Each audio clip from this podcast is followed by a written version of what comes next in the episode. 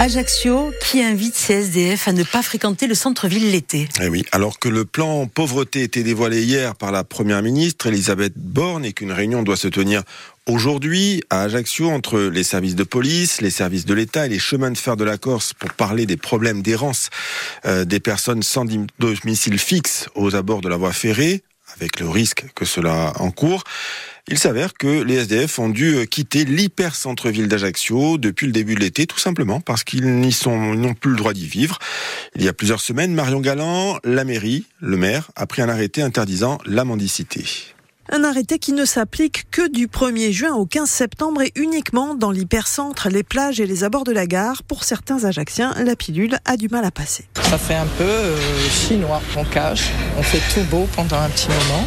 Et puis après, on laisse revenir tout ça à la normale. Je ne comprends pas, c'est pour tout le monde ou pour personne? La mairie, qui prend discrètement cet arrêté depuis plusieurs années, se défend pourtant de vouloir cacher la misère ou privilégier les touristes. Charlie Volimachi, adjoint en charge de la police municipale. Notre devoir aussi, c'est de protéger euh, nos concitoyens, qu'ils soient bien évidemment euh, ajaxiens, mais aussi euh, les personnes qui viennent dans notre ville pendant la saison estivale. On n'a rien à cacher, on fait ce qu'on doit faire avec les outils qui sont en notre possession, tout simplement. Même si ce genre d'arrêté est devenu fréquent sur le continent, il reste difficile à entendre pour les associations. Sandra Ross, directrice de la Croix-Rouge. Je ne peux que m'élever contre ce type d'arrêté puisque nous sommes face à des êtres humains. Malgré tout, le SAMU social travaille en bonne intelligence avec la police municipale. Nous sommes euh, régulièrement sollicités en amont d'une intervention pour délocaliser les personnes à la rue. Cela permet d'éviter des situations conflictuelles, voire violentes, avec les forces de l'ordre. Entre 30 et 40 SDF font la manche chaque jour à Ajaccio. C'est leur seul moyen de subvenir à leurs besoins.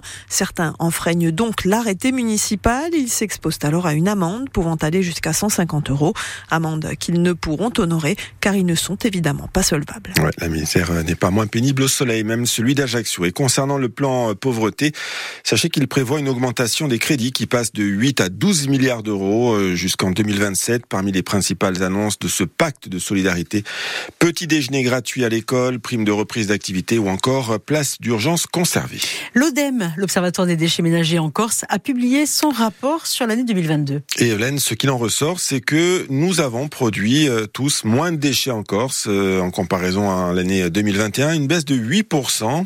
Par contre, le taux de tri, lui, euh, stagne. Euh, comme en 2021, il s'établit en moyenne régionale à 38%, un tri des déchets pour lequel on observe beaucoup d'inégalités selon les territoires, Maxime Beckner. Oui, le taux de tri varie de 26 à 58%. C'est l'interco de Calvi-Balagne qui s'impose comme la meilleure élève avec des taux frôlant les 50%. On retrouve ensuite le Celavu Prunelli, puis l'interco Pasquale Paoli. La Pieve d'Orna nous fait figure, elle, de moins bonne élève avec seulement un quart de la poubelle triée. En termes de quantité, le Corse a produit en moyenne 662 kilos de déchets en 2022. Une bonne nouvelle puisque c'est le niveau le plus bas enregistré depuis 2017 si l'on exclut 2020 qui a été marqué par la situation sanitaire. Une baisse qui s'explique notamment par les performances du tri puisque la quantité de résiduels a fortement diminué. Sans surprise, ce sont les intercos les plus concernés par l'activité touristique comme le Sud-Corse, la Balagne ou l'Altaroca qui pèsent le plus lourd dans la balance. Et Maxime Beckner, l'ODEM jette euh, aussi un regard sur ce que coûte la gestion des déchets. Là, ce sont les données de 2021 qui ont été analysées. Par rapport à l'année précédente, la facture globale pour la Corse est en hausse de 10%. On atteint une moyenne de 301 euros par habitant, soit un total pour l'ensemble de l'île de 100 millions d'euros.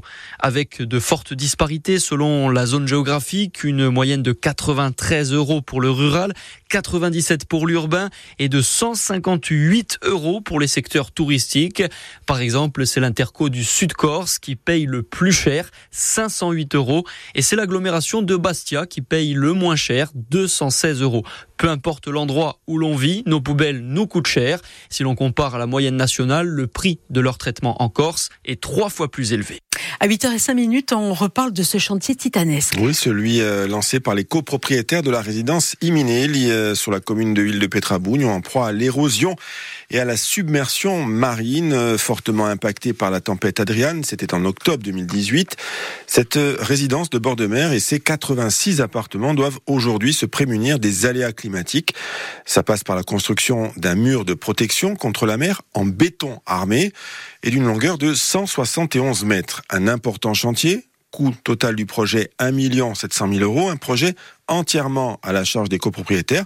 Pour Michel Ross, qui est le maire de l'île de Pétrabougne, ces travaux étaient une nécessité et il l'a dit à Roland Frias. C'est une résidence qui date euh, des années 71-72, que déjà en 79, il y avait une petite, euh, je dirais, érosion parce que talus et un terre-plein avaient été faits devant les rochers et peu à peu, au fil des années, euh, la mer, comme on le dit souvent, a repris ses droits. Donc jusqu'à la tempête de 2018, d'Adrien, qui a vraiment été euh, très très impactante, qui nous a beaucoup inquiété au point que nous avons même proposé de reloger des gens. Aujourd'hui, quand je dis que je suis satisfait de voir qu'on réalise un mur, je dois reconnaître que les copropriétaires ont pris cette initiative avec courage et aussi en mettant des moyens. Je crois que c'est la seule façon de préserver leur propriété, sachant que tout ceci repose sur une côte rocheuse. Encore une fois, je le dis parce que les exemples qu'on voit ailleurs démontrent que si on met du dur sur du sable, ça tient pas longtemps. Dans le sud, euh, après entre autres Zonza et euh, Pietrosel, et avant Grosseto Prugne,